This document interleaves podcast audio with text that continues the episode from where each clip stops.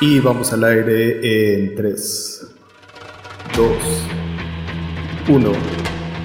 Sean todos bienvenidos a Butaca 416, un espacio donde nos juntamos a platicar de series, películas, documentales y todo lo que alcanzamos a ver en la pantalla mientras nos tomamos unas buenas chelas. Yo soy Josué Carmona, acompañándolos desde la ciudad de Toronto y esta semana decidimos hacer un especial de series y películas épicas. Y para platicar de este género, el también género llamado de espadas y sandalias, me acompaña mi buen compita el Lalo, Lalo o Flocha, como quieran decirle. Mi buen Flocha, saluda a la bandita, por favor. Un saludo a toda la bandita, qué bueno que nos escuchan y a los que nos ven o nos van a ver, un saludo desde la Ciudad de México. Exactamente, desde el sur de la ciudad. Siempre te has aferrado a estar por el sur de la ciudad, ¿verdad? Sí, no hay nada como el sur. Creo que aquí encuentras todo a manos llenas y, y cerca. Eh, oye, mi buen, este, mi buen Lalo, mi buen Flocha, yo cuando me propusiste hablar de este género, la verdad me sorprendió un poco, porque yo sé lo mucho que te gustan los deportes y yo sé también, eh, y estamos platicando un poco afuera de, del, del aire,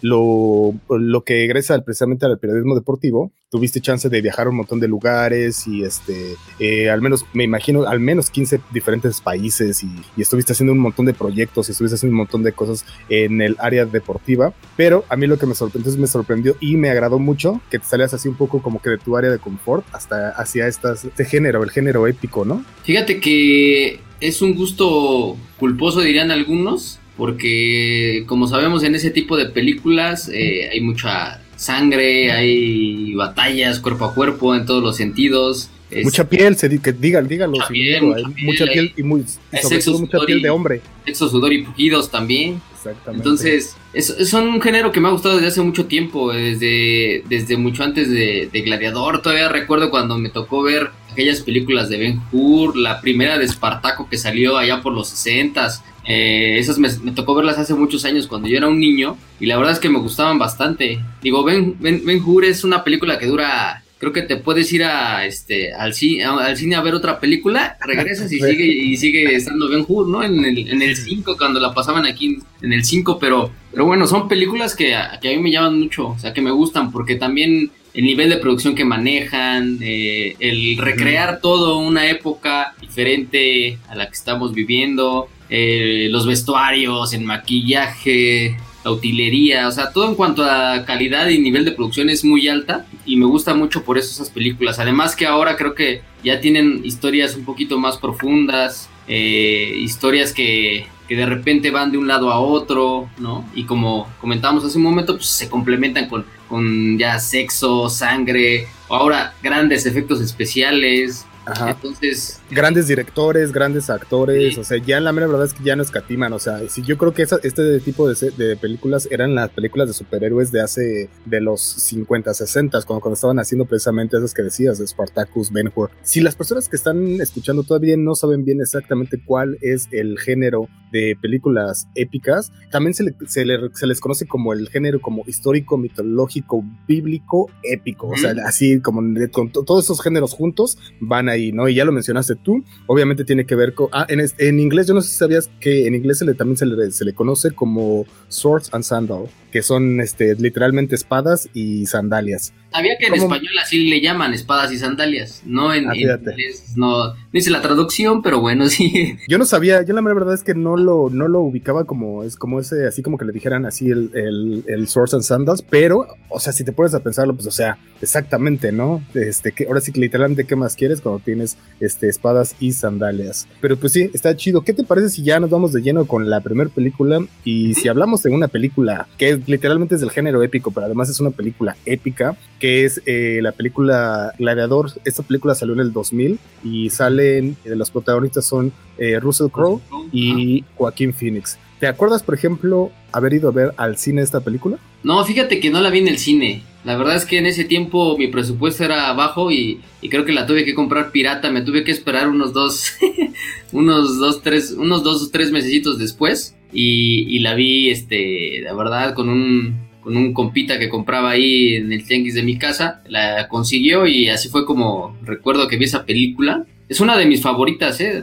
Debo decir que esa es una de mis favoritas. Para muchos críticos y gente que, de cine eh, la consideran en el top 10 en las mejores películas en la historia. Digo, sabemos que ganó 5 Oscars, 12 nominaciones, pero a mí me gusta mucho la historia, ¿no? Esta manera como el, el personaje principal, que es Máximo, empieza se forja un nombre y eso le cuesta que ese nombre, ¿no? A un sentimiento que yo siempre rechazo en todos los sentidos, que es la envidia. Ese es el principal, creo que, impulsor del, hijo del, de César para matar a Máximo y a su familia. Regresa como de entre los muertos y, y se levanta y le pone pecho a las balas y, y, aunque su, su, objetivo nada más es este, nada más es vengarse, la venganza, es vengarse, creo que habla un poquito más de eso, ¿no? Y habla un poquito más allá de la venganza. Creo que es, es también esa parte del ser humano que, que también busca justicia y que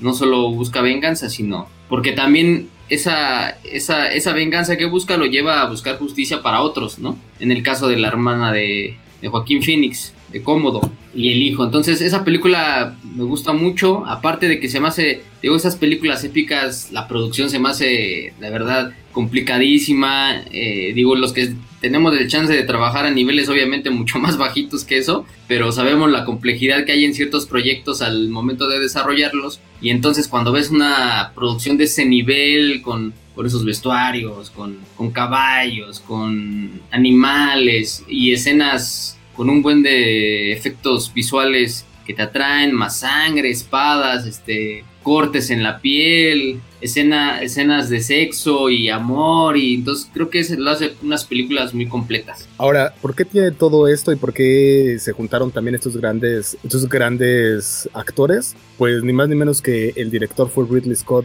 Eh, Ridley Scott también es conocido por otras películas, como por ejemplo grandes películas además, como eh, Alien y Blade Runner. Pero también se nota que le gusta un montón este género porque también hizo otro tipo, otras películas que están más o menos en esta onda del género, que es como eh, la de Robin Hood, que fue, eh, fue del 2010, o sea, 10 años después de esta, que también la hizo con el mismo actor, también con Russell Crowe otra vez, y eh, esta otra que se llama Exodus, que es la de, que se llama Exodus uh, Gods and Kings, que es literal, bueno, es más o menos como el live action de la película Príncipe de Egipto de, de, Disney, que obviamente también es una historia ya también bien contada, pero él la llevó ya este, a, a, las pantallas también. Entonces, sí, se, o sea, obviamente si, si, juntas a grandes actores, eh, si juntas también, tengo que a este gran director y le metes un chingo de dinero, pues obviamente vas a tener una producción bien, bien espectacular. Una, una frase que a mí me encanta y la tengo aquí, de hecho la, la, tengo aquí, esa es donde cuando se llega y se presenta, que dice, me llamo Máximo Décimo Meridio, comandante de los ejércitos del norte, general de las legiones Fel, leal servidor del verdadero emperador Marco Aurelio, padre de un hijo asesinado, marido de una mujer asesinada y me vengaré en esta vida o en la próxima.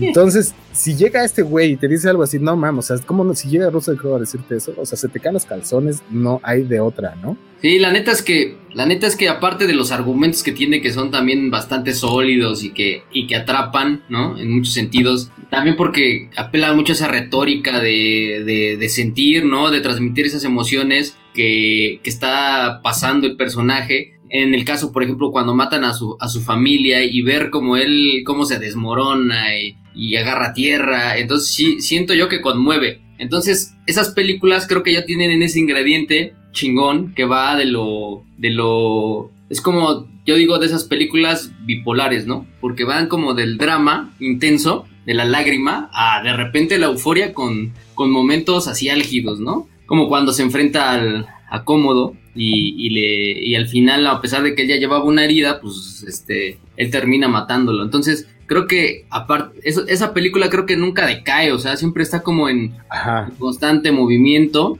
y hay siempre algo que te está llamando y te está atrapando en la historia. Entonces, hay películas de repente sordas que, que pasan lapsos en los que no ocurre mucho, pero en esta película creo que siempre hay algo que está ahí gestándose o que te está descifrando lo, algo que pasó anteriormente o te está adelantando hacia algo que, que, va a venir. Entonces, esa, por eso esa película me gusta mucho, la neta. O sea, sí está entre, entre mi top 5. Y es por eso que también decimos empezar con esa y empezar con todo. Mi buen Flocha, ¿qué te parece? Y nos vamos con la siguiente película. La siguiente película es una película que salió en el 2006. Esta película está basada en una novela gráfica y se llama, en inglés se llama 300, en español opción Los 300. Aquí también vemos otro gran, gran director que es Zack Snyder. Más adelante lo, lo, estuvimos viendo y aquí ya es un clásico. Aquí ya pareciera que cada, cada episodio hablamos algo de Zack Snyder. Pero bueno, ha hecho películas como, por ejemplo, El Hombre de Acero, Justice League, ha hecho Batman contra Superman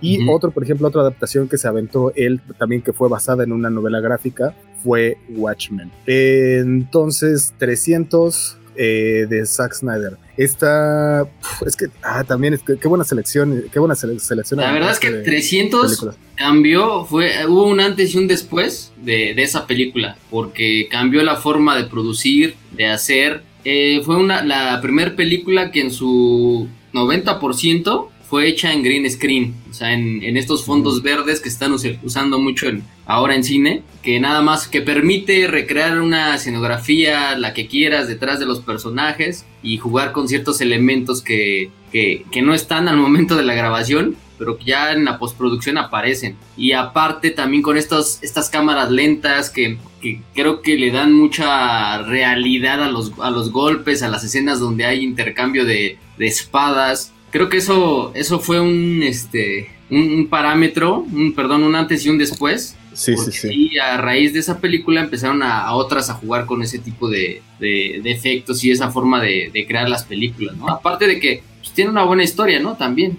¿Qué tal también esas, eh, también como frases épicas también, como This is, This is Sparta y que el, el, patín al pozo, a sepa la chingada que era y eso, eh, pues, está buenísimo también. Es que volvemos a lo mismo, cuando le das también un chingo de billete, a, cuando le pones una buena inversión, cuando estás confiando en tu director, cuando estás confiando en el proyecto, eh, pues se hacen unas cosas bien grandes, o sea, porque ahora también si lo pienso, yo también como, como dices tú, también son de, de, las, de las películas que me laten un montón y me pongo a pensar y tampoco la historia no es, no es así que sea puta, una historia así que digas puta, se, quebraron la cabeza de los escritores haciendo una historia súper chingonísima. No, es una historia que ya a lo mejor ya habíamos visto muchas veces, es una historia que tampoco no es nada del otro mundo, pero el modo en que cómo está contada y cómo lo reflejan esa historia de una manera... Eh, cinematográficamente hablando bastante increíble. Eso es lo chido. O sea, el producto final cuando lo estás viendo si dices, está bien chingón. Sí, que también se les critica mucho esa parte que ese tipo de películas toman a ciertos personajes que, existieron en teoría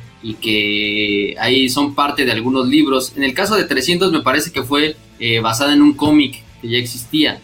Una novela gráfica, ah, sí, sí, sí. Exactamente. Entonces, en el caso, por ejemplo, de, Gladiador, eh, ahí tomaron extractos de varios libros y de varios. Encontraron un cierto personaje y la fueron armando. Aquí ya era basada en un cómic, ¿no? Entonces, es por eso que, que, que le quisieron dar esa tonalidad a la película, ¿no? Esa manera de, de manejar como esos fondos bastante como fantásticos, que, que, no los encuentras en ninguna locación y que de repente los ves así y dices, ay, te parecen increíbles, pero ahí se desarrolla la película y, y es la verdad, sí te lleva a otro mundo, ¿no? o sea, sí te lleva a esa época, pero a su vez te traslada a, una dimensión diferente, digamos, porque por todo eso que eso, esos efectos visuales y toda esa calidad visual que maneja. Y es que eso es algo que tiene este género muy en particular, que puede combinar como, como cosas históricas reales con, volvemos a lo que estábamos diciendo hace rato, cosas bíblicas, por ejemplo, cosas mitológicas, históricas, mitológicas, y entonces es, todo eso está combinado de una manera muy chida. Por ejemplo, lo que, el modo en que hacen ver al malo, que es como un tipo semidioso, como un dios, y él mismo se describe a sí mismo como un dios, yo soy un dios, ¿no? O sea, el protagonista Ajá, no, es como el, no es, no es ese personaje este bondadoso, ni cariñoso, ni, ni buena persona, sino es tiene ciertos valores, ¿no? Como la lealtad y, algunos otros, pero en realidad es una persona que es también de carácter fuerte, es agresivo, ¿no? Es también busca venganza. O sea, exacto, Es, tan bueno el, personaje, pero, pero es un personaje fuerte que si sí lo ves y si te lo encuentras en la calle y en una noche, cabrón, dices, no mames, sí está, sí. está potente Leónidas. Y que justamente eso que mencionas, que las cosas que lo hacen no tan humano, o sea, las cosas más bien, las cosas que lo hacen humano, que son el, la envidia o la, la venganza y todas esas cosas, es lo que, las cosas que lo hacen humano es lo, lo que está bastante chido. Y bueno, entonces eso es, no sé, algo más que quieras agregar de esta película de 300, volvemos a lo mismo, se estrenó en el 2006. Esta sí ya te la aventaste en el cine, ¿no? Sí, esa sí la vi en el cine. La verdad que fue una película que sí te deja emocionado. Porque yo recuerdo que de niño había películas que me dejaban emocionado, ¿no? En el caso de, por ejemplo, Karate Kid, que la llegué varias veces y salía acá con la técnica de la grulla después de verla. Esta también creo que me dejó emocionado cuando la vi y así como que con ganas de, dar dos, tres espados ahí afuera del cine, güey. Pero, pero la verdad es que sí, sí me gustó, o sea, los efectos, todo todo me, me, me, gustó mucho, ¿no? Vestuario, este... También otra, otra cosa que tienen bastante padre que luego a veces no nos fijamos mucho por tanto efecto y, y por y las luchas y estas batallas cuerpo a cuerpo es la fotografía. La fotografía en esas películas también suele ser muy cuidada, muy buena. O sea, vemos tomas y vemos de repente los coliseos, este, y vemos tomas este, cerradas, abiertas y de repente a detalle y de repente vemos cortes en como en el caso del malo cuando le, le llega la lanza y ves la lanza ahí volando que, que tarda en, llegar como un balón de los supercampeones. Es justamente lo que estaba imaginándome, sí, Pero, pero llega la pinche lanza y entonces vemos cómo le rasguña ahí al, y le saca la sangre, ¿no? Y la sangre vuela. Y entonces, obviamente son cosas que, que sí, que son irreales, pero que, que ya, en, ya ese tipo de películas te dan una sensación así de, de asombro todavía más fuerte de la que ya puedes puedes tener. La verdad es que sí. Y ya, ya, ya iremos mencionando precisamente las que siguen también. Precisamente todas estas cosas que se van mezclando. Está súper chido. Bueno, y mencionar también que, la de la película de Gladiador fue parteaguas para muchas otras películas ¿eh? del género que se destaparon. O sea, a raíz del éxito que tuvo Gladiador, empezaron a surgir más y se empezaron a hacer más películas del, del género, ¿no? O sea, esas 12 nominaciones al Oscar y aunque no ganó a lo mejor todos los Oscars que se esperaban, pero se llevó 5, incluido Mejor Película. O sea, 5 son un montón, 12 nominaciones son un montón, o sea, sí, se notaba que eso venía con todo, sí, sí era muy obvio, como dices tú, que, y que iba a cambiar la cosa. Y ya lo mencionamos un poco más adelante también, un montón de otras películas que son, ya no ni siquiera, o sea, porque meten un montón de dinero, pero ya no tienen el mismo presupuesto, ya no tienen el mismo punch, ya no tienen los mismos actores, ya no llegan a tener ese éxito que estas películas llegaron a tener, ¿no? Sí, como por ahí otra que tenemos creo en la baraja, no sé si hablaremos de ella, pero Troya, ¿no? Que ahí ya le metieron a Brad Pitt, un personaje un poquito más, este, más estilizado, ¿no? Este, un poquito más para ese público femenino que, que lo viera con buenos un buen cuerpo atlético y aparte Salvador y el, y el todopoderoso de, de, esa guerra entre Esparta y Troya. De hecho, es la película que seguía eh, precisamente dos años antes de que se hubiera hecho 300, pero cuatro años más tarde después de Gladiador, como dices tú, ya con también otro presupuesto también bien cabrón, con ya actores de primera, eh, ya con también todos los dobles que te puedas imaginar ahí que puedan salir, con también metiéndole un montón de dinero al este al vestuario, sobre todo ahí me acuerdo mucho que el vestuario era una cosa muy, muy mencionada, ¿no? Para esta película. Sí, la cantidad de extras también que manejan, recordemos esas películas, sobre todo cuando hay batallas de... Aunque también recordemos que ahora ya con la postproducción, con que tengas un cierto segmento de, de personas, por ejemplo, que tengas unos 100, los puedes ir replicando en la postproducción, ¿no? Para que esos 100 se conviertan en, en 10.000 o más. Sí, sí, sí, por ahí en la, en la precisamente en, la, en, el especial que estábamos viendo de las películas que salieron en el 2001, estábamos diciendo que en el Señor, la tecnología que se inventó para el Señor de los Anillos, que fue en el 2001, que este año están comiendo 20 años,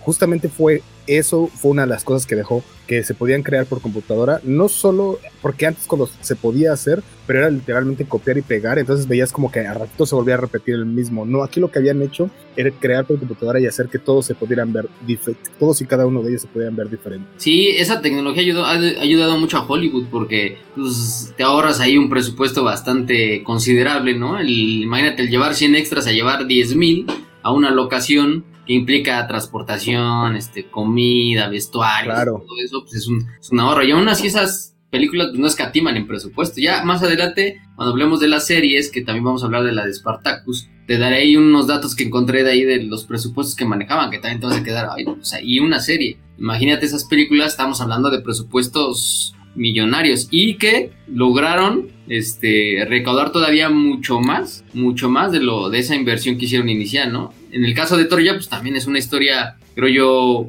buena porque tiene sus tiene sus vaivenes, tiene sus tintes altos y de repente cae un poquito en lo, en lo, amor, en lo amoroso también, cae en el drama total, ¿no?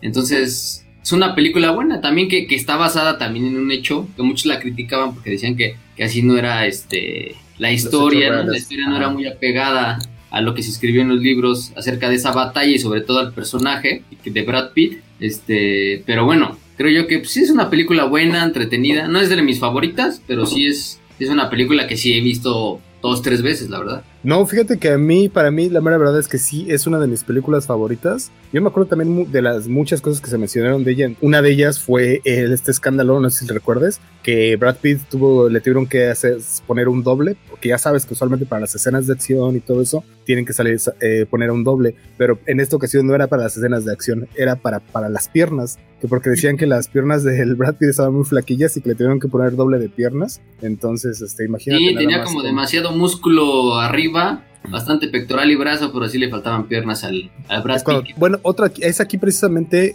en donde en este tipo de películas como Troya, donde las historias mitológicas se hacen presentes, donde las historias de dioses, semidioses, que se están rifando tiros con, con espadas y con gente normal. O sea, por ejemplo, esta, esta película ya la habíamos visto, ¿no? Ya habíamos visto a un Aquiles. Eh, volvemos a lo mismo en esta mitología griega, donde, y esa es la parte que me, me, late un montón de esa película, donde juegan un montón con esto, pero nunca lo mencionan, nunca dicen como que es un dios o no, o algo así. Y no sé si te recuerdas como eh, de la mitología, cómo era, que precisamente es el talón de Aquiles, y justamente en la historia lo, lo aprovechan súper bien y de una, vuelvo a decirlo como de una manera así como muy casual según ellos, pero también muy enfocada en ese punto que ya, nos, que ya conocíamos todos de la, de la mitología, ¿no? Sí, pues creo que es un personaje Aquiles, este, pues de, esos de la mitología griega importantes, pero por eso mismo se le, se le, se le, cuestionaba mucho esa historia, porque decían que Aquiles no era así como lo pintaron, ¿no?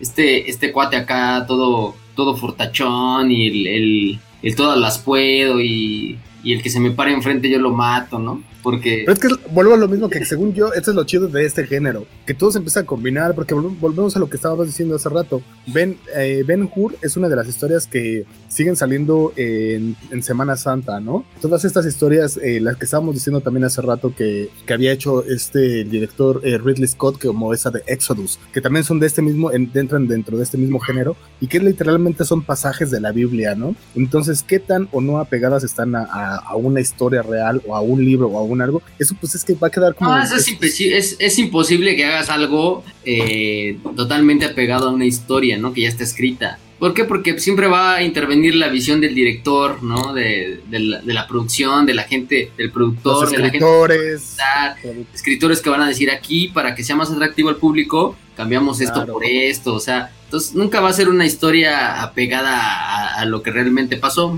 Es más, de hecho, si nosotros tratamos de recrear algo que pasó hace, hace algún tiempo, pues también no va a ser este, totalmente apegado. Entonces, lo, a lo que me gustan a mí mucho de esas películas, y retomando lo que hablamos al inicio, es el nivel de producción. Por ejemplo, yo simplemente cuando vi el caballo de Troya, ¿no? Que lo dejan en la playa y ves ese pinche caballete, dije, no mames, ¿cuánto les costó hacer a los de... Le costó hacer una madre así a los de utilería, ¿no? A los de, a los de ambientación y a, a los de...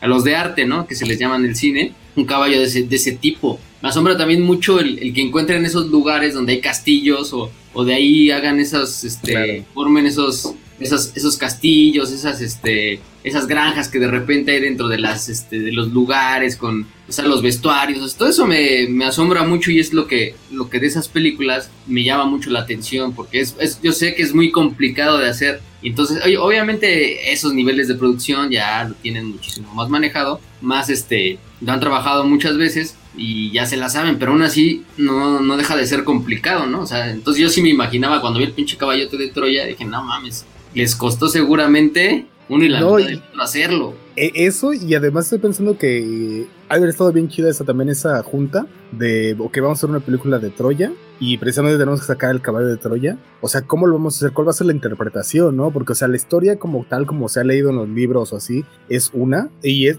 volvemos a lo mismo, son historias mitológicas, ¿no? Entonces hay muchas historias de eso, pero cuando describen que es un caballo hecho de madera donde estaban los soldados adentro, sí, eh, la historia es una, pero ¿cómo, ¿cómo en realidad lo puedes llevar a cabo de una manera real? Eso ya está, es como otra cosa también bien diferente y como bien no sé, bien complicado, como dices tú. Bueno, y que también otro factor que influye ahí es que a ciertas personas, por eso mismo se les hace muy dudoso que eso haya pasado. Dicen, no manches, o sea, ¿cómo, en esa época iban a hacer un caballo de ese tamaño, no? Si ahorita es, para cualquiera sería un, un auténtico suicidio hacer un caballo de esos, ¿no? Sí, sí, sí, sí, sí.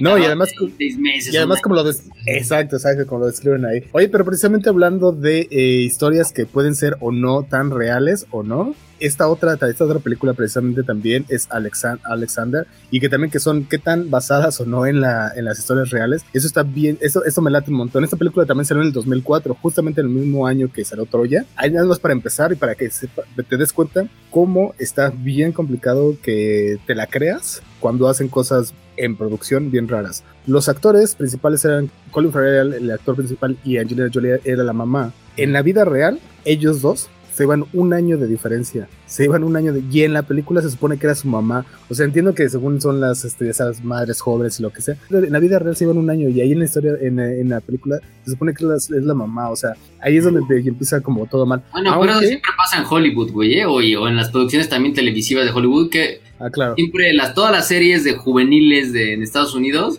desde que yo veía Beverly Hills, güey, a los de Beverly Hills los ponían como güeyes de 16 años, 17, y en realidad tenían, en la vida real tenían 25. Treinta y tantos, ya tenía por ahí algunos. Sí, sí, sí. no, tiene razón. Siempre ha sido así. Todos pone, digo, ayudados a un poco con la caracterización, pero sí pone personajes de mayor edad siempre a representar personajes juveniles de 17, de 18, 20, porque en este caso también Alexander se supone que era un joven, ¿no? Sí, era muy joven. Y además que además Colin Farrell, aquí sí se veía muy joven, en realidad sí se veía muy joven en la película. Eh, no sé qué tan vieja se, la pudieron hacer a, este, ver a Angelina Jolie, pero Colin Farrell sí se veía muy, muy joven. No, no se ve muy eh, vieja, la, recuerdo que en la película no se ve muy vieja, pero sí, sí, este... Está raro ahí. Que pero, o sea, al final del día creo que sí te crees esa, esa diferencia de edad y sí puedes creer que es su mamá.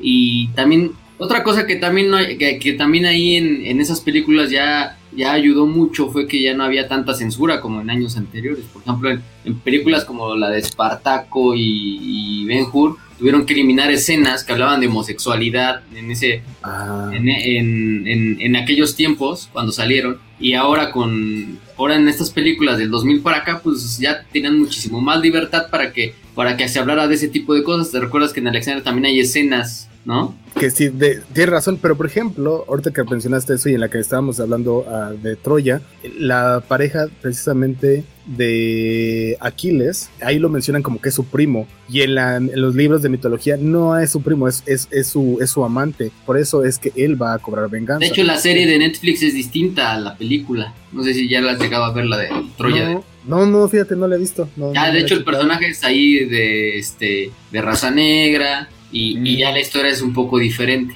en, en la serie de Netflix. Por lo que te digo, o sea, cada quien, pues al final del día el director le va a dar su óptica, la que cree puede ser la mejor para el proyecto, la más atractiva, y, y dentro en el, en el, proceso de producción, de ir realizando la película, pues se va, vas encontrando detalles que dices, no, mejor vamos a cambiarle aquí, porque si no, igual, o sea, te encuentras también hasta cierto punto con censura o hasta tu autocensura, es decir, claro, esto mejor no, no lo toquemos y dejemos, y dejemos de lado estos temas y mejor metamos otro tipo de, relación familiar en este caso, para que no, encontremos con trabas en las, Sobre todo también pensando en que al momento de la distribución, pues no te vayan a censurar, entonces por eso, por una, una o dos escenas o tres, te corten la película y no te, no te la distribuyan como es o deja eso de que te la corten, o sea, simplemente ya el hecho de que a qué, a qué público va a ir, dirigida, ¿no? Si va a ser este para menores de 13, para, para toda la familia,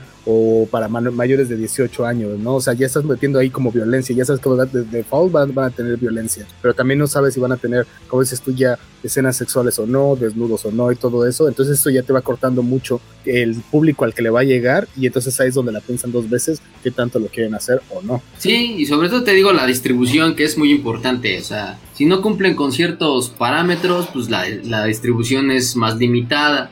Entonces, obviamente ese, ese rango de edad y esa clasificación que se tienen en las películas, pues sí, sí limita bastante la manera de distribuirse, ¿no? Y las Sí, sí. Oye, bueno, ya para terminar con esta película de, de, Alexander, si no me equivoco en español se llamaba Alejandro Magno eh, o solo Magno, eh, pero bueno, el director, y volviendo a lo mismo de grandes directores, grandes presupuestos, eh, el director fue Oliver Stone.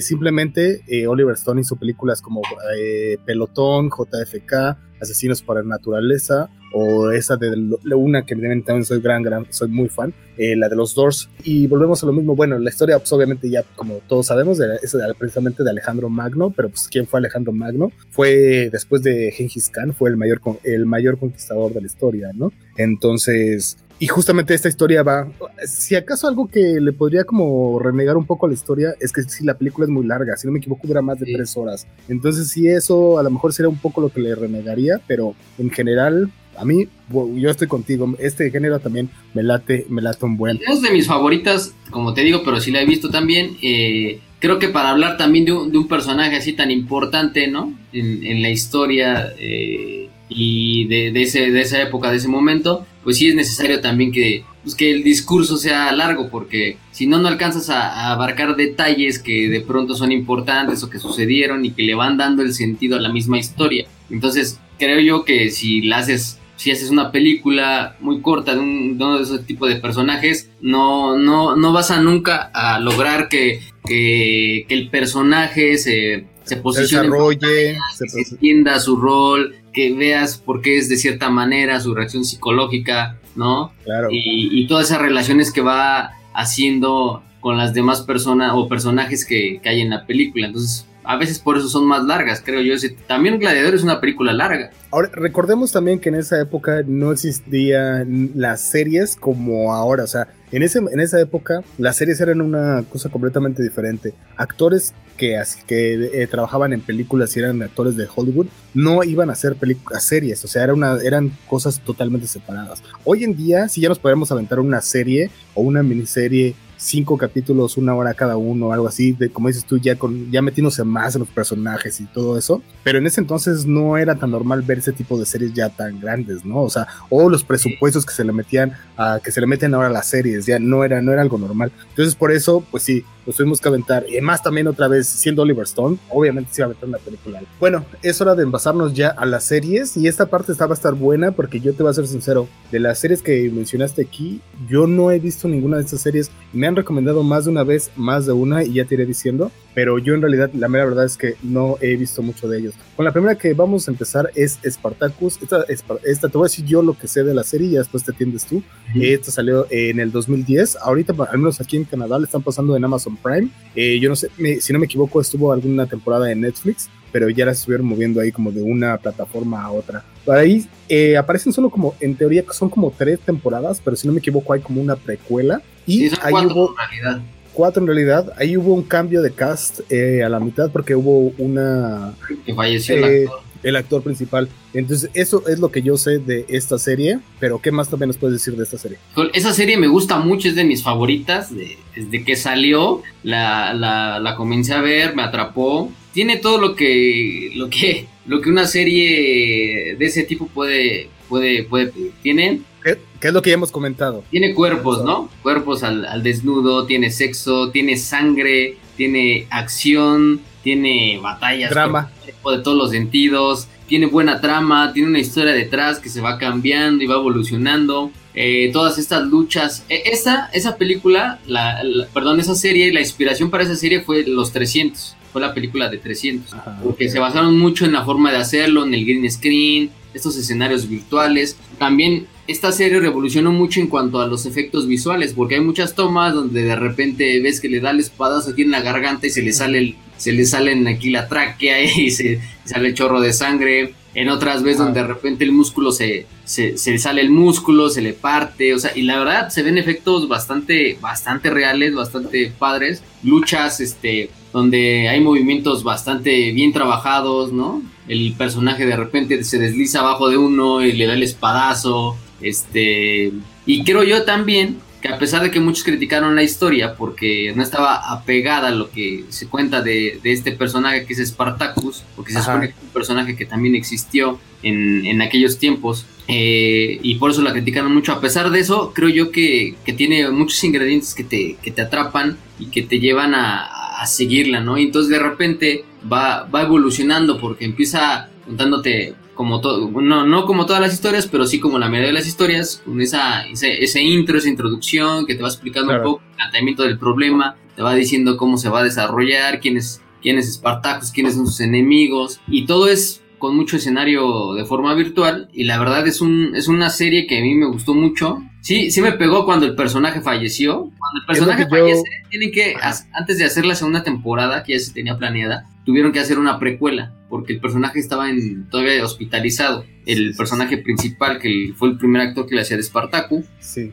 Entonces fallece, entonces tuvieron que cambiar el personaje y ya entran, después de esa precuela que hicieron, donde ya el personaje central viene a ser otro de los que participaban en la arena, en las batallas en la arena, viene, viene la segunda y tercera temporada ya con otro personaje. Pero hay muchas escenas que para mí me parece puta, épicas, ¿no? Donde de repente queman, un, queman la arena y se ve cómo va cayendo la arena y va cayendo la gente. Y aparte se están dando en la madre ahí en el, en el coliseo. La neta, esa, esa serie sí sí me, sí me latió mucho. Y la he visto como tres veces. No, no, fíjate que a mí me la recomendaba mucho mi esposa también. Me decía a mí, la tienes que ver, ve esta serie, está bien buena. Y además es que tiene, como dices, ah, ya que lo mencionaste eso, tiene otra cosa que a mí en lo particular me gusta mucho, que no se extendieron tanto. Hicieron como, eh, como dices tú, son tres, cuatro temporadas en realidad, cuatro temporadas, pero no, no, no, se fueron más allá. Hemos visto ya muchísimas veces que cuando una cosa pega, le quieren seguir este, extendiendo y extendiendo y extendiendo. Y si hubieran podido bien seguir hasta mejor hasta ocho o algo así, y muy probablemente fans como tú lo hubieran seguido, lo, tú lo hubieras seguido viendo, por ejemplo. Pero pues ya mucha gente, mucha gente ya no le gusta tanto así. Sí, pero la verdad está, está, buena esta serie, me late. Los efectos se me hacen súper, súper chingones. O sea, esa forma de de repente ver los chorrotes de sangre. Y no es porque sea tan de ese cine, de, tan snuff, ¿no? De, de ver así tanto, tanta sangre, pero, pero para cómo está construida la película, la, la, perdón, la serie y la idea que, se, que tienen y como la vienen manejando, creo que se ve, se ve, en algunos momentos a lo mejor puede ser exagerado, porque hasta se ve, se, son de esas imágenes que de repente se ve el manchón de sangre embarrado en la pantalla, güey. Ah, va, va, va, pero, pero está padre, entonces también de repente el manchón de sangre sirve para la, de, la disolvencia y que entre la otra escena, ¿no? Claro, claro.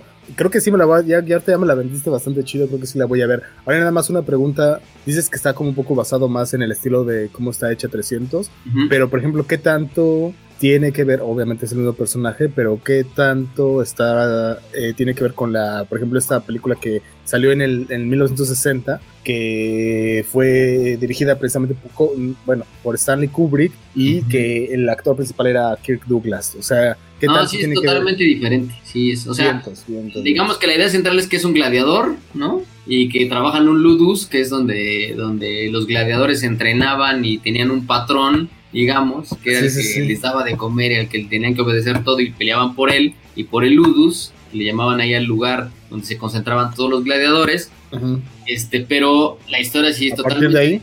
o sea, se va se va se va por otros caminos a pesar también pues consideremos que es la, la serie, pues, son cuatro temporadas, son más de 80 capítulos, entonces eh, aquí en, el, en la película pues sí vemos como dos, tres horas de, de, de, este personaje, entonces no alcanzamos como, es lo que te digo, eh, la ventaja de las series es que sí se alcanza a desarrollar más la historia y ves otros tintes del personaje y entonces de repente pues como todas las historias de, o las últimas, las series que se hacen ahí actualmente, ¿no? Que, que cada capítulo tiene que cerrar de forma fuerte, tiene que dejar intrigado para el siguiente. Y aparte, en el quinto capítulo, vemos cómo se va resolviendo lo que pasó en algo del primero. Entonces, todo eso pues, hace que la, que, la gente la, la atrape mucho las series, ¿no? Y cuando tienen buena historia, pues es mejor todavía. Suena bastante chido. Sí, tengo que si ya me la vendiste, sí la voy a andar checando. Eh, ¿Qué te parece si nos vamos con la siguiente? Esta es, de hecho, si no me equivoco, de todas las cosas que hemos mencionado hasta ahorita, es la más reciente. Y esta salió en el 2015. Se llama The Last Kingdom.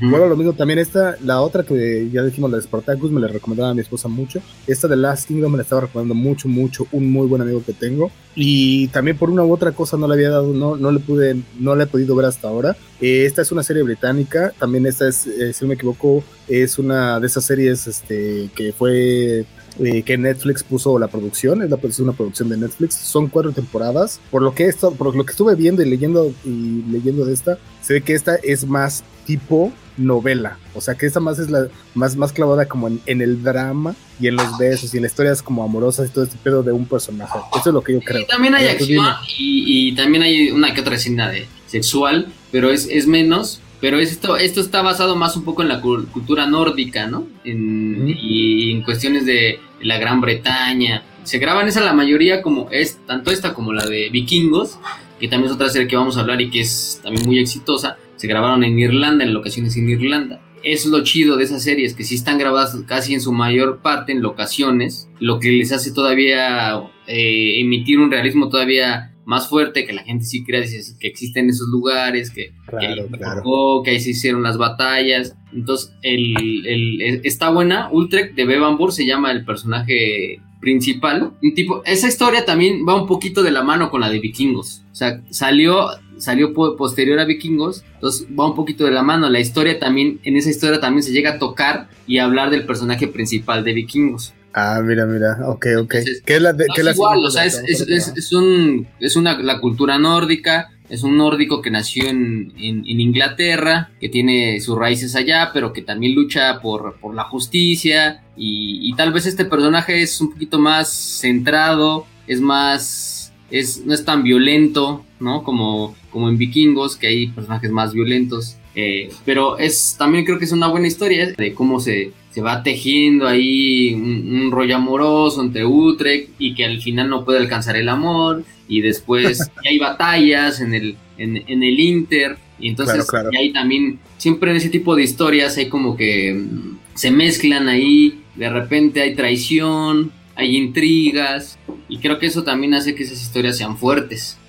Me late, y precisamente hablando, bueno, eh, precisamente ya que estás mencionando tanto de la serie de vikingos que fue eh, salió precisamente dos años antes que saliera The Last Kingdom, pues es la siguiente y la última serie de la que queremos hablar, que también esta serie también salió en, en Netflix, también son cuatro temporadas, y también esta, esta historia ya lo mencionaste un poco, creo que esta sí es más esta onda de que, de como el camino del héroe, ¿no? Este personaje que va creciendo y que tiene que ir a lo largo de cuatro temporadas, llevar una historia, llevar una historia de principio a fin, ¿no? Pues el personaje principal es Ragnar Lothbrok, un personaje que se supone sí en la cultura nórdica, que la neta tiene un chingo de claros oscuros, o sea, como lo ves de pronto sereno y amoroso con, con los hijos, eh, también lo viste, que, lo viste capaz de, de, matar a un hijo o de dejarlo, de, dejarlo abandonado a un hijo, y entonces, pero también visionario porque siempre quiso salir de, su país y buscar nuevas tierras qué es lo que lo lleva al final a lograr a, encontrar con uno a encontrarse con un hombre y, a que fuera referencia para todos los vikingos en ese tiempo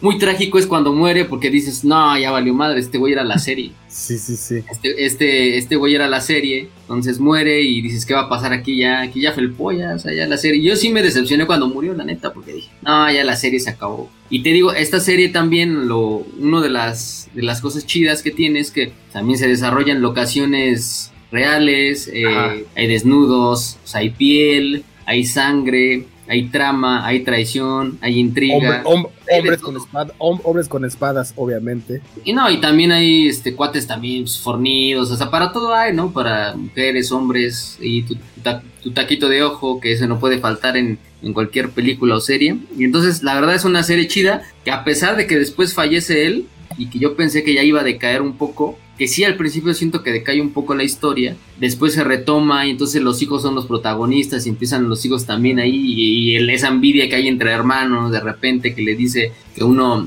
quiere lo que hace el otro y otro que es más parecido al papá y que es más fuerte y que es como de mayor presencia, entonces está, está, está buena también la verdad todo el nivel de producción que tiene esa serie se supone que esa serie tiene un presupuesto de. tuvo un presupuesto de 5 millones de dólares por capítulo. 5 millones de dólares. Por capítulo, imagínate. Entonces, el nivel de producción, la verdad, es bastante alto. O sea, y te das cuenta en todos los vestuarios, los barcos, o sea, claro. te pones a pensar un barco, o sea, muchos sí son este, creados en, en postproducción, sin embargo, sí hay momentos en que se tiene que ver el barco real y ese lo, lo hicieron, o sea, y dices, no, o sea, sí es... Claro. Y, y, y, donde te das cuenta también en que no es escatiman es para, para algunas escenas que parecían irrelevantes, que tienen que mover un buen de recursos, mover cámaras, mover de todo, para una simple escenita que tú dijeras, ah, pues es irrelevante, la pudieron omitir, pero no omiten nada, o sea, es, es, claro, claro. vamos a hacerla porque tenemos el presupuesto y esta escena, a lo mejor, que parecía irrelevante, al final le termina dando cierto sentido a la historia y va, va siendo congruente con lo demás. Y creo que también algo que tienen mucho, algo bien en particular que tienen estas dos series, es que cuando salieron al menos, los actores que salían ahí no eran reconocidos. Como dices tú, les meten un montón de dinero y los actores no son en teoría internacionalmente reconocidos. Ahora yo sé que ya sé como muchos de, ellos han crecido mucho y han estado ya en otras producciones, pero en realidad no, no eran como con actores este, de renombre, ¿no? Y eso está bien interesante también, cómo Netflix le mete le mete un montón de dinero a algunos proyectos y le mete dinero como un poco medio a ciegas, ¿no? Esperando que pegue porque, pues, porque tiene que pegar, ¿no? Pero si no pega, pues... Pero al final lo recupera, pues esa serie se ha vendido un buen de distribuidoras, ha, pasado ya hasta en televisión de paga, en televisión abierta no, pero sí en televisión de paga en, ciertos canales, en Warner, en otros ha pasado. Entonces, pues ya eso es una entrada ahí para, para, para Netflix, ¿no? Ahora sí que no, no por algo está produciendo tanto, ¿no? Porque sí le está, le está haciendo redituable todo eso, eso que invierte. Entonces, la verdad es una, es una serie que a mí me gusta, me gusta bastante. Al final esa disputa que hay entre los hermanos, ¿no? Uno que, que es el que dejó abandonado al inicio el, papá y que regresa y que es, y que es cojo porque no tiene, no tiene, es parapléjico porque no tiene movilidad en las, en las piernas y de, y de, de pronto se hace uno de los más sanguinarios y más locos y, él es el que termina siendo como el, personaje fuerte de la historia. también es, es, padre, entonces esto de conocer un poquito esa, esa cultura nórdica, ¿no? De los sacrificios y que, y que creían en varios dioses y esa disputa entre, entre la cristiandad y, y el politeísmo y también el, el que cómo se, cómo se comportaban, cómo eran 100% machistas, ¿no?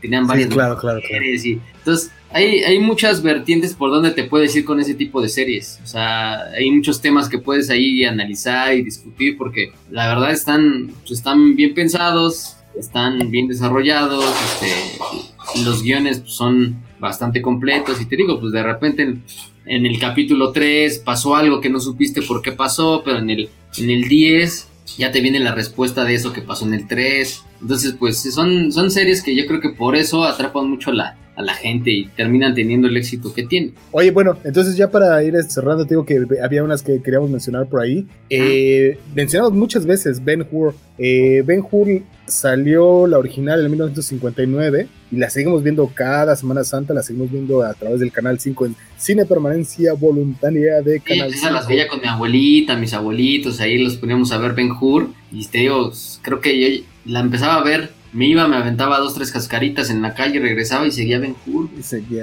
y seguía. Oh, salió una, no sé si la llegaste a ver, en 2016 salió un remake. Creo que quedó un poco en el olvido. Yo escuché de ella, pero la, en verdad creo que no nunca la, he visto completa. O sea, he visto como partes a lo mejor, pero nunca la he visto completa. Ben Hur de 2016. No, fíjate que esa no la he visto. Yo nada más he visto la, la de la que pasa en el 5. Y eso nunca la compré en DVD. O sea, siempre la vi en el 5, ¿eh? Claro, claro. pero una vez. 1959, imagínate. ¿Cuántas personas no habrán visto ya esa película? ¿Cuántas veces no ya habremos visto esa película? 1959 son. Eh, pero otra que fue antes también, Cubo Badis, en el, en el 51. Me acuerdo también que antes, o sea, yo creo que ya recientemente ya no la ponen tanto también en esa, en esa, en cine permanencia voluntaria, pero este sí la ponen bastante este, seguido antes, en Semana Santa al menos, o en esa temporada. Cobadis también fue en el 51, está todavía más vieja. Eh, precisamente después de Cobadis, la otra que tenía por ahí era Spartacus, que ya lo mencionaba hace rato y te preguntaba qué tan, qué tan cercana era con esa la serie que había salido. Esta salió en el, en el 60 y ya lo había mencionado también antes que fue dirigida por Stanley Kubrick. Había otra también que se llama Los 300 Espartanos. Esta salió en el 62 y también cuenta precisamente... No la conozco.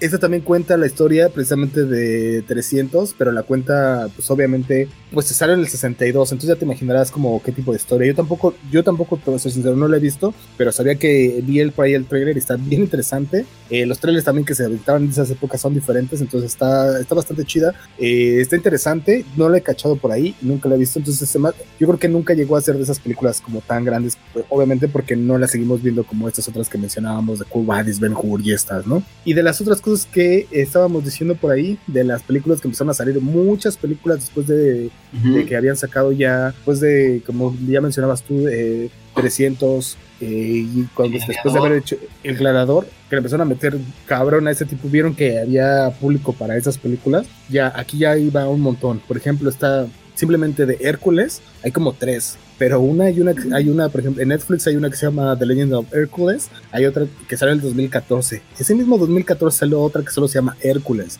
Y también por ahí están ahí un par que se llaman eh, Clash of Titans y Wrath of Titans, que también tienen lo mismo, que son... La neta, esas de Hércules están chafas, creo que prefiero la de Disney. Porque la neta, esas de Hércules sí, no. Ahí salió, en uno sale La Roca y en otro sale, no me acuerdo qué otro actor. Ajá, exactamente. Son esas películas que están, eh, la neta, la neta no están chidas, pero volvemos a, lo, volvemos a lo mismo, que ya cuando la industria sabe que hay, que hay un género que por ahí le puede pegar y que hay un público, van a seguir haciendo. Digo que estas otras dos de Clash of Titans y World of Titans, donde que estas son basadas literalmente en las historias mitológicas, ¿no? De los dioses y semidioses y que hay una persona que o hay uno que no sabe qué es dios o semidios y que se tiene que rifar un tiro precisamente con todas estas deidades mitológicas. También presupuestos usualmente grandes, con actores a lo mejor ahí ya tan, no tan mediano renombre. ¿Sabes qué también qué punto creo yo le da todavía más interés a esas, películas? Que son que vienen de un mundo que la gente no conoce, ¿no? Que a veces que de repente ha leído en, libros, en la preparatoria, sobre todo, porque eso no lo lees en la primaria, de repente en la preparatoria llegas a leer ciertos libros, ¿no? Que, tienen a, que ver un poquito con, con, esas, con, ese, con ese tiempo, ¿no? La Edad Media, este, el Imperio Romano, Esparta, este, la mitología griega. Creo que yo me clavé, empecé a clavar más en la mitología griega cuando vi los caballeros del zodiaco, ¿no? Y qué chingados, y quién, era este eh, Poseidón y quién era no sé qué y quién era Arles y, el dios de la guerra y, ¿no? Entonces creo que por eso también esas películas tienen ese ingrediente, que son cosas que, que la gente no conoce y que a través de esas películas pues llegas a, a conocer un poco cómo eran en ese tiempo, ¿no? Yo recuerdo los, las reacciones de las abuelas o de las, hasta de mis jefes, ¿no? Que decían, ¿a poco en ese tiempo hacían eso? Y, y se, por ejemplo, se, se, espantaban mucho de las orgías que hacían en el Imperio Romano, ¿no? Decían, ay, ¿a poco hacían, se hacían antes bien orgías, ¿no? Y entonces son temas que de repente eso, eso, eso es lo que, lo que generan esas películas, o sea, hay algo que no conoces al 100, que es un poco desconocido porque nunca lo has leído y de repente te lo presentan en pantalla dices, y sobre todo que es basado en hechos supuestamente reales o que ya pasaron, pues sí es, es por eso que también tienen ese, ese sentido de, que te llaman más la atención y puedes verlas. Claro, claro. Y por ejemplo, otras cosas ahí, como dijimos, esta ya en, el, en 1960 Spartacus, que también ya tenía eh, por ejemplo, dirigida con, por Stanley Kubrick, que, que Stanley Kubrick también ya estaba haciendo, siempre iba como un paso adelante de todas esas historias, ¿no? O sea, nos presentó unas historias bien cabronas y como dices tú, ¿qué tanto le pegó eso a la sociedad? Eh, ¿Qué tanto la sociedad lo, aceptó o no? En aquel entonces, estamos viendo, vuelvo a lo mismo, en el 1960, está bien cabrón, pero no, pues está bueno, después de haber visto, bueno, después de ya haber mencionado todas estas, todas estas series y haber mencionado estas que teníamos aquí, que eran las menciones honoríficas y después de haber mencionado todo esto, no sé si tengas algo más que agregar, ya sea de alguna en particular o del género. Pues yo creo que estaría chido que se avienten un clavado a ver ese, ese, ese tipo de, géneros, que te digo, a mí me gustan mucho, eh, me, me atraen mucho siempre esas historias, ¿no? Donde hay de todo, donde de repente hay momentos muy sublimes y de repente hay momentos muy downs. Pues me gustan mucho, yo les invitaré a todos que se avienten un clavado. No por algo se siguen haciendo todavía ese tipo de historias. hay una serie apenas que estoy viendo que lleva la primera temporada que se llama Bárbaros, ¿no? Que es de romanos y bárbaros. ¿En, dónde está esa, esa serie? En Netflix. En Netflix. Está en Netflix. Entonces hay otras también por ahí. Este, está Roma, que es que esa varía entre documental y este y ficción. Este, va pimponeando. Este, hay otras, o sea, hay varias Entonces sí, esas series me, la verdad es que me gustan mucho. Está otra que es, es un poco del estilo, no habla de, en esa época, pero está la de Marco Polo en Netflix. Claro, claro. Entonces hay, hay varias, ¿no? Que, están, y por algo las siguen haciendo, porque pues, a mucha banda, mucha gente les gusta. A lo mejor no llega el fanatismo de un Harry Potter o, cosas de ese estilo, ¿no? Que la gente se disfrace y, y este, y esté esperando la, la próxima película o la próxima temporada, pero yo creo que sí tiene un público cautivo desde hace muchos años que, que sí, historias. No, y por ahí debatíamos, por ejemplo, ¿no? Si podría entrar un Game of Thrones o cosas así por el estilo, ya que es como, pero creo, creo que sí, cree, sí le dimos como que es un poco un género un poco diferente, con, con más dragones, más fantasía, más... Sí, más ficción, ¿no? Es como más ficción y cosas más, más irreales. Pero igual, o sea, yo creo que sí, o sea, ya lo mencionaste tú, hay, hay para todos, o sea, creo que dependiendo como si te gusta más de acción, siempre hay algún, alguna serie o película que sea, esté más enfocada en acción, si te gusta más el drama o más que esté basada como en, en el guion o en la historia que quiere contar, pues por ahí date un, échale un vistazo a Gladiador y por ahí hasta a lo mejor se te va a salir la, la, lagrimita en una de esas, ¿no? Este, o si quieres más bíblico, si quieres más apegado. Y ya, pues ya si no lloras cuando le matan la familia Máximo, pues nada. Pero no, o sea, es que hay para todos, este género, la mera verdad es que hay eh, para todas las personas, entonces está bastante chido. Entonces, no sé, mi flocha, este, ya dijiste eso, qué bueno. Creo que lo único que me queda a mí decir es este, agradecerle a todas las personas, agradecerte a ti eh, principalmente, pero también a todas las personas que nos, que nos estuvieron viendo a través del live y que, van a, que están escuchando a lo mejor esto ahorita eh, a través de Google Podcast, Spotify o Apple Podcast. Estamos en todas las plataformas. Muchísimas gracias a todas, todas las personas que lo ven. Flocha, ¿por dónde te puede ir cachar la gente si quieren ver?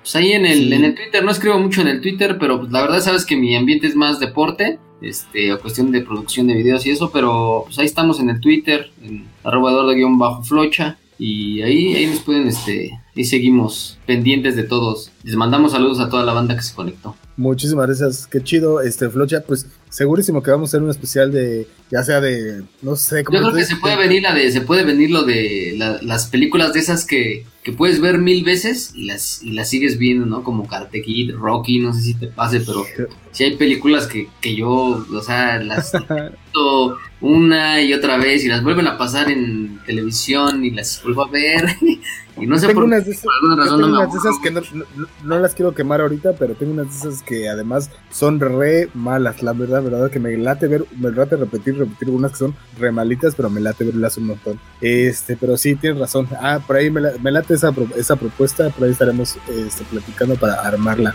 Entonces creo que no queda más que agregar. Eh, si no tienen nada más que decir, muchísimas gracias otra vez. Y es hora de despedirnos de todos. Esto fue Butaca 416. Adiós.